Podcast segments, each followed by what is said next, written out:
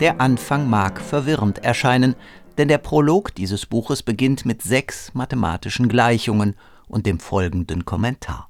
Eigentlich ist alles ganz einfach und das mathematische Muster von einer gewissen pyramidenhaften Schönheit. Wenn man die drei mit sich selbst multipliziert, ergibt sich neun. Wenn man mit der 33 das gleiche tut, ist das Ergebnis 1089. Eine Rückversicherung mit dem Titelbild dieses Buches verrät, dass es tatsächlich von einem Musiker handelt, einem Musiker allerdings, der so vielseitig ist, dass er während des Studiums auch noch Kurse in Biologie und Physik und eben Mathematik belegt hat. In der überschaubaren Menge an Material, das aus Kit Armstrongs Kindheit erhalten ist, findet sich ein Blatt, auf dem er diese Kaskade von Zahlen in verschiedenen Farben sorgfältig notiert hat. Mit Filzstift gemalt, kleinkindlich, jede Gleichung anders koloriert. Dieser Einstieg sagt gleich mehreres aus über Kit Armstrong, den Pianisten, den Komponisten, das Wunderkind. Armstrong war sehr früh sehr begabt und das nicht nur in der Musik. Seine sorgfältige Notation wiederum verrät, dass hier jemand nach Übersicht verlangt, nach Struktur, nach Ordnung oder, musikalisch ausgedrückt, nach Klarheit.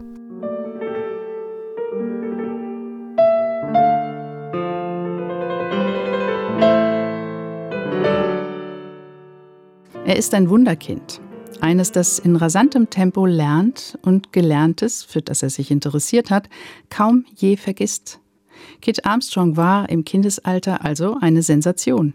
Nun ist immer Vorsicht geboten, sobald solche Superlative im Spiel sind. Vorsicht demjenigen gegenüber, den diese Begriffe charakterisieren sollen, aber auch Vorsicht in diesem Fall derjenigen gegenüber, die die Aufgabe übernommen hat, ein Buch zu schreiben über einen solch ungewöhnlich begabten Menschen.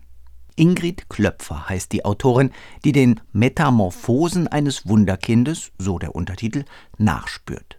Klöpfer, studierte Volkswirtschaftlerin und Sinologin, hat sich vor allem als Autorin im Wirtschaftsressort einen Namen gemacht. Jetzt nähert sie sich dem Musiker und Menschen Kit Armstrong.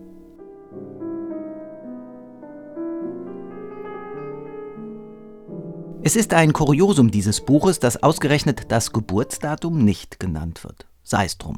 Der 1992 in Los Angeles zur Welt gekommene Armstrong erweist sich schon als Kind als fordernd, worauf die Mutter ihre eigenen beruflichen Ambitionen aufgibt. Er war keine zwei Jahre alt, da beherrschte er die vier Grundrechenarten bereits perfekt.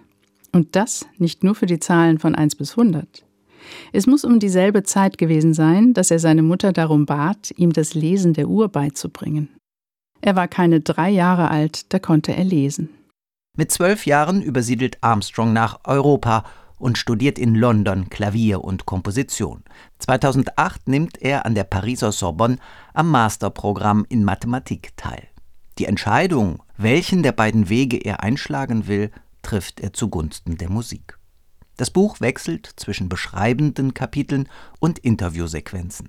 Im Nachwort erfährt man schließlich, dass Ingrid Klöpfer sich mehrfach mit Armstrong getroffen hat und dieser sich seinerseits nie einer Frage verweigert hat. Zwei Aspekte kamen in unseren Begegnungen glückhaft zusammen. Zum einen die große Offenheit Armstrongs.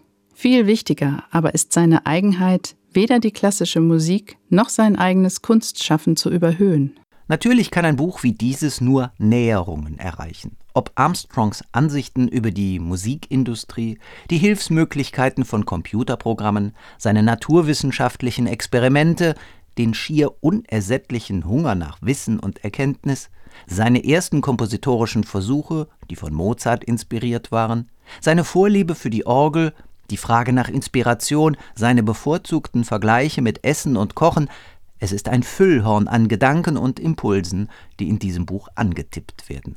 Es sind Streiflichter, nicht mehr. Aber das liegt in der Natur der Sache. Es kann nicht mehr sein, denn dieses Buch ist enorm vielschichtig, weil es beschreibend fast so viele Fragen stellt, wie Armstrong Antworten gibt. So fühlt man sich am Ende mit der Autorin im Einklang, wenn sie feststellt, weil Armstrong sich weigert, das eigene Denken auf das historisch Belegbare zu beschränken, wie er selbst von sich sagt, hat er zumindest meinen Vorstellungsraum über vieles erweitert.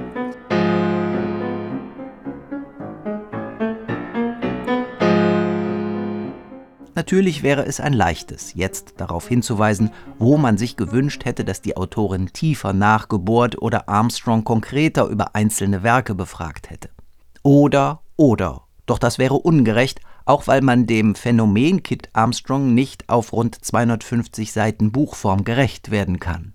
Ingrid Klöpfer, und das macht dieses Buch überdies so lesenswert, schreibt ungemein anschaulich, direkt, abwechslungsreich, ohne Allüren und mit einer Bewunderung, die sie gar nicht erst verstecken möchte, die glücklicherweise, allenfalls punktuell, in Beweihräucherung verfällt. Kit Armstrong, Metamorphosen eines Wunderkinds. Ingrid Klöpfers Buch ist im Berlin Verlag erschienen und kostet 24 Euro.